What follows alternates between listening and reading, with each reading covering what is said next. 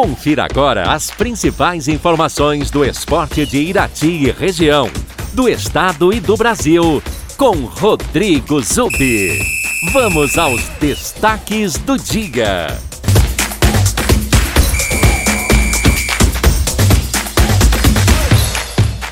Olá, amigos ouvintes da Super Najuá, um bom dia a todos. Eu começo destacando o esporte regional. Amanhã nós teremos a decisão do Campeonato Masters de Irati entre a Nata e Estrela Azul do Assungui.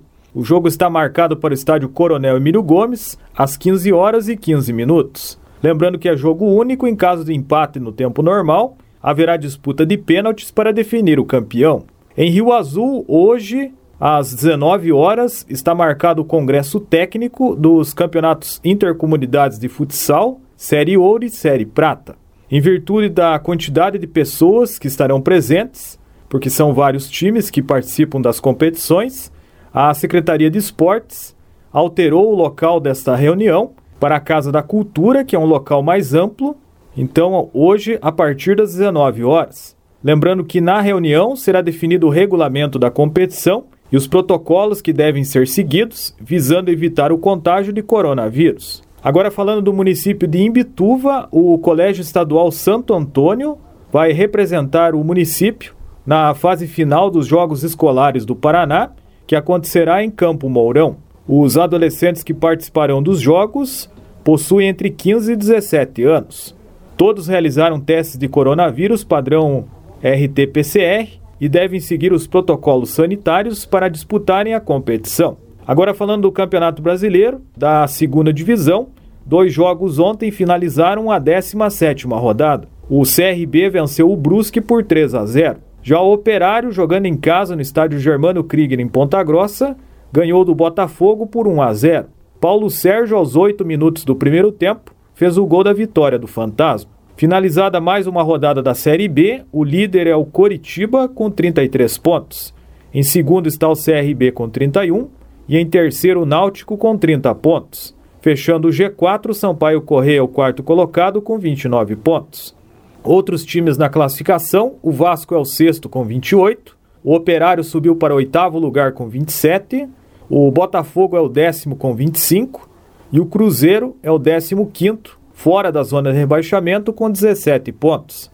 Na zona de rebaixamento estão o Vitória 17 com 14, Confiança 18 com 13, Londrina penúltimo com 13 e o Brasil de Pelotas, lanterna da competição, com apenas 12 pontos. Hoje começa mais uma rodada da Série B com duas partidas.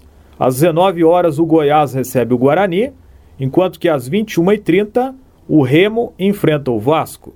Na Copa Libertadores da América, quartas de final, jogo de ida, disputado ontem no Maracanã, Fluminense e Barcelona de Guayaquil do Equador empataram por 2 a 2. O Fluminense abriu o placar no primeiro tempo com o Gabriel Teixeira. Na segunda etapa, o Barcelona de Guayaquil conseguiu a virada, primeiro com gol de cabeça de Preciado e depois em uma cobrança de pênalti de Gabriel Cortes. O Barcelona que teve um atleta expulso no segundo tempo e mesmo assim conseguiu a virada. O Fluminense evitou a derrota aos 50 minutos do segundo tempo com mais uma cobrança de pênalti convertida pelo Fred, que garantiu o empate ao tricolor.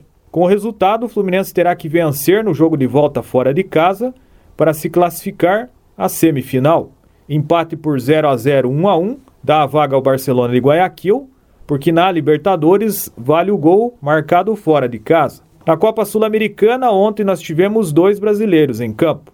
Quartas de final, jogos de ida, em Quito, no Equador, a LDU ganhou do Atlético Paranaense por 1 a 0.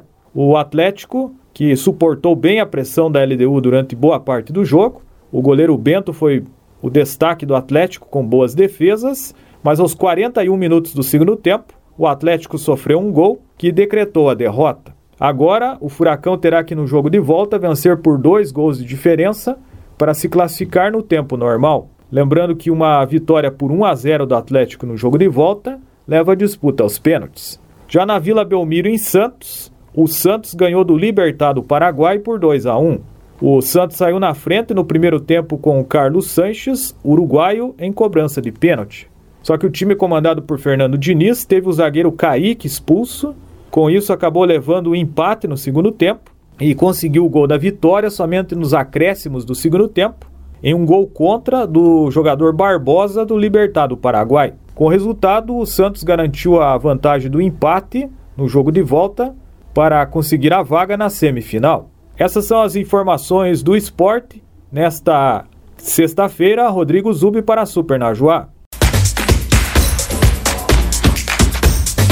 Você ouviu as informações do esporte com Rodrigo Zubi na Rádio Najuá de Irati.